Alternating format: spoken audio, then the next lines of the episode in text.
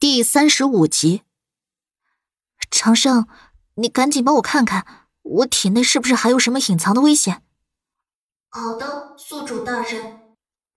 半晌过后，长生的声音才再次出现。宿主大人，您体内有一条正在休眠的蛊虫，如果您想让蛊虫消失，需要花两千点生命值换购十号灭蛊药。不行，苏黎头疼的捶了一下床板，得找机会把少年偷出来才行。只有把少年放在自己的眼皮子底下，他才能安心。次日，苏黎一起床就跟宋来去了府衙。胡广卓的案子解了，现在就只剩下剥皮案。王全安正在后堂长吁短叹，见到苏黎后。连忙迎了上去，把他让到主位上坐下。怎么了，王府尹这里我可受不起啊！苏黎说话间，做事要起身，王全安不由分说的又把他按了回去。四小姐，胡广卓的案子是结束了，可今日早朝，左丞相参了一本，将包皮案说的极其严重恶劣，皇上已经责令。要三日内破案，否则，本官这顶官帽可就要戴不住了。苏黎眯了下眼，胡夫人跟丞相府有点渊源，再加上上次在酒楼的事儿，作为太子党的丞相府，肯定要借机生事儿。朱屠夫如何了？朱屠夫的老家有无数人能为他作证。包皮案发生的时候，朱屠夫刚到家不久。这么看来，他丢失的那两柄军刃，应该与剥皮案有关，他却与案子无关。本官已经将他放了回去，并且叮嘱过他，如若想到与军刃有关的事儿，一定要及时来府衙说明。苏黎点了点头，顿时觉得棘手不已。近年来，可还有这类剥皮的案件发生过？王全安摇头。本官任职府尹有五年了，未曾遇到过包庇案。既然毫无线索，那我跟宋来再去胡广卓的坟地转转。那里是案发的第一现场，也只能从那里着手。好，那本官派人去就近的城池问问，是否有类似的案件发生。嗯。两人离开府衙，苏黎不说话。宋来就静静的跟在旁边。苏黎在想，要把少年偷回来，只靠他自己恐怕很难办到。唯一的办法只有赚够银子，找顶尖的杀手去做。苏黎突然想到了国师的眼睛，如若能帮他治好，能赚一笔不小的银子。正思虑间，一个人影突然挡在了他的面前。苏黎收回心神，看向几天没见的丑姑，她脸上遮着面纱，手里提着几包药，身边跟着傻子陈全，身形比以前更加消瘦了。唯一没变的，还是那双露在外面的眸子，黯然无光。你是想知道柳英的案子进展？丑姑重重的点头。那边有个茶楼，我们去里面坐下说。苏黎抬手指了个地方，丑姑毫不犹豫的点头。他一直惦记着小姐的案子，就算这会儿不遇上苏黎，他也有打算去义庄找他。几人进了茶楼，苏黎找了个没人的角落坐下。宋来主动把记录的册子与黑炭取了出来，递给丑姑。丑姑感激的朝他点头，然后。才在册子上写道：“是谁害死了小姐？抱歉，柳英自枪的案子，目前为止还没有什么眉目。”苏黎答的隐晦，不想丑姑太执着这件事儿，而看不见身边的美好。不过你放心，我是不会放弃的。丑姑点点头，抿了口茶后，看向身侧的陈全。眸光也只有在这种时候，才会温柔明亮一些。苏黎想起玉针术里有个针灸配方，利用头部的各大穴位，能让失智的人变得清醒。但这个配方也很危险，一时不慎就会要了病人的命。对了，丑姑突然又开始写字。我去药铺的途中，听说最近出了一件剥皮案。苏黎应了一声。你是担心我没有精力帮你查柳英的案子？丑姑摇摇头，在册子上又写道：“有一事，我不知道是不是能帮到四小姐。”啊？代替小姐进猪笼的尸体，是我与景安一起去盗的。当时正值午夜，我与景安匆匆赶至的时候，发现新坟被人挖了一半。或许是我与景安的脚步声，将挖坟之人惊走了。那具尸体的坟被挖了一半。苏黎浑身一惊，脑海里闪过一种可能：难道……他腾的一下站起身，宋来，快回府衙！宋来被神情焦急的苏黎吓了一跳，跟着起身，留下碎银子，匆匆出了茶楼。四小姐。怎么了？他实在是摸不着头脑。丑姑在册子上写字的时候，他也在。为什么苏黎能从中发现古怪，他却仍然是一头雾水？剥皮案迟迟没有进展，是我错了。嗯，是我太武断了，只凭着那些线索给王福英指错了方向。可我还还是没明白。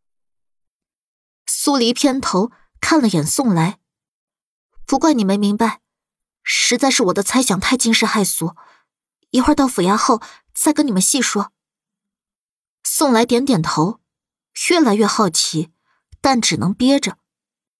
到了府衙，王全安正在看案卷，见苏黎神色匆忙，他放下案卷，率先问道：“有发现了？”苏黎上前，给自己倒了杯冷茶灌下，然后才双手撑在桌案上，直视着王全安。剥皮案，可能要成大案了。为何？我有一个猜测，但需要冒很大的风险。你且先说说。刚才我见到了丑姑，她告诉我，当初她与景安去盗尸的时候。那具女尸的新坟被人挖了一半，那又如何？王全安跟宋来一样，也没从这么简单的一句话里品出什么线索来。如若我对凶手的画像是错的，凶手并非一开始就是刀法精准、懂得撬关的窍门，那么他从一个生手变成老手，势必要通过一段时间的练习。宋来与王全安仍然跟不上苏黎的节奏。苏黎一拍桌案，所以我推测，胡广卓被剥皮不是他的第一个案子。最近新下葬的人都有可能遭了他的毒手，只是一直没人发现而已。两人被苏黎的推测惊得沉默了好一会儿。他们这会儿是听明白了他的意思。却又觉得匪夷所思，无法置信。王夫人，如果要证实我的这个推断，那就必须要征得死者家属的同意，挖坟起棺。王全安张了张嘴，脑子里一片浆糊。死者为大，哪有人会肯？苏黎也知道这点，别说是古代。就算是在现代，也很少有人的思想境界能开阔到答应这种事儿。可不挖坟，就确定不了他的推测，对凶手的画像也会一直错误下去。想在三天内破了波尸案，难如登天。宋来大气不敢出一口，整个后堂的气氛霎时变得凝重。你有何证据，能让你的推测站得住脚？一个声音在门外响起，三人这才注意到，不知道什么时候起，莫连锦站在了后堂门外。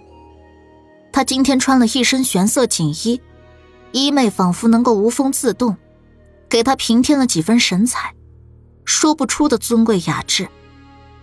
可苏黎没工夫欣赏他的身姿，在对上他的视线后，别扭而冷淡的错开目光，开口道：“丑姑的口供，那新坟被挖了一半，难道不算是证据？不然，还会有什么人会去挖新坟？”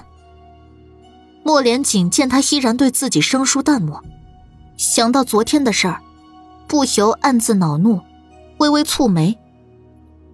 王全安。你马上去查近三个月内下葬的人。苏黎见莫连锦愿意支持他的提议，舒了口气的同时，也出声道：“最好是准备一张地图，将最近下葬的人的坟地标示出来，这样有助于我们推断凶手犯案的路线。”是，本官这就去办。王全安的动作很快，因为人死后要来府衙消极。所以，他很快就找齐了近三个月内下葬的人。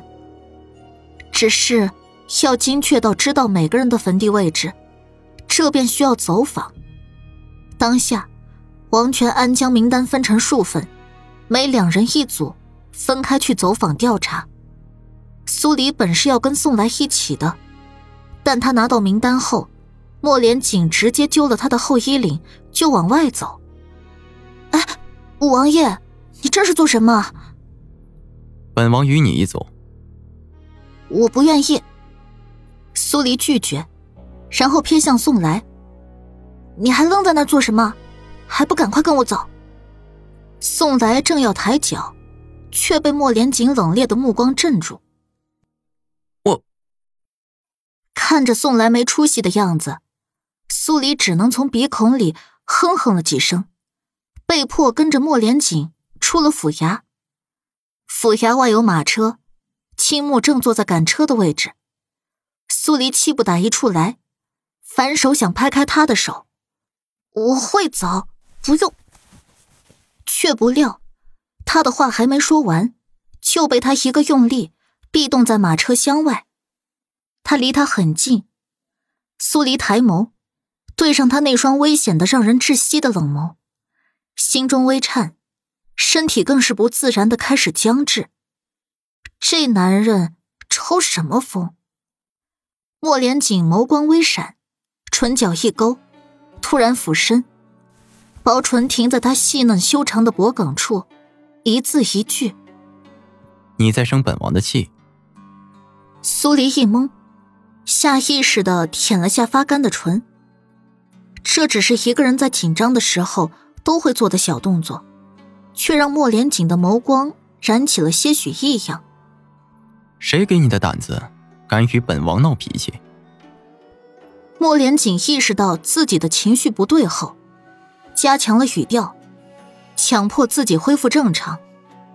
苏黎被他自大的话刺激到，嘴角一抽，冷哼一声：“哼，难道我被人掐了下巴，还要笑眯眯的讨好他？那不是有病吗？”莫连锦眉角微动，本王没用力，掐了就是掐了，跟用没用力没半毛钱关系。苏黎，你的尾巴是要翘上天了。苏黎认真的点点头，就是要翘上天，他管得着吗？如果他不在这种时候摆明态度，难保下次他不会直接掐他脖子。抱歉。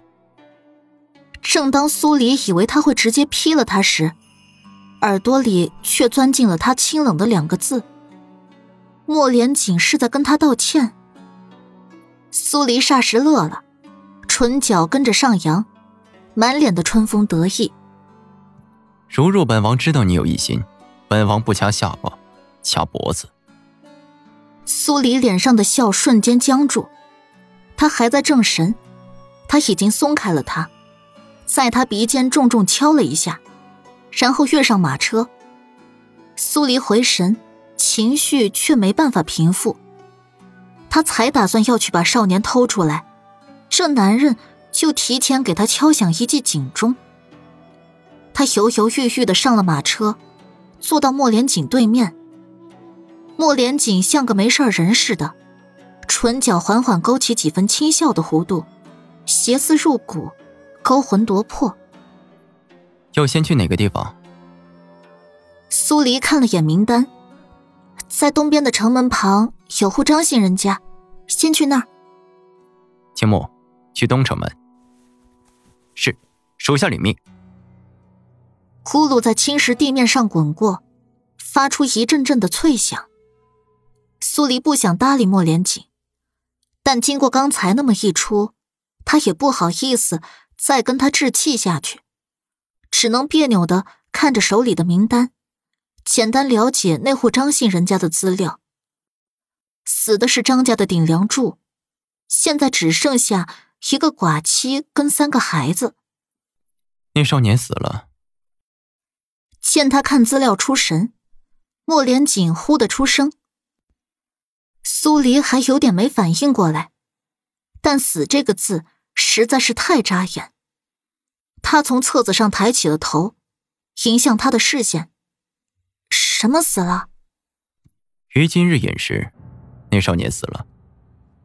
苏黎微愣，双目圆睁，一脸的错愕。如果那少年死了，为什么他还没事儿？这说明莫连锦是在骗他，想让他以为那少年真的死了。思及此，苏黎没急着变换表情，而是仍然顶着张难以置信的脸，喃喃道。怎么会突然死了？他还那么年轻。莫连锦眯了下眼，觉得可惜。当然可惜了。如果他不死，等他醒了以后，肯定能提供一些催眠师的线索给我们。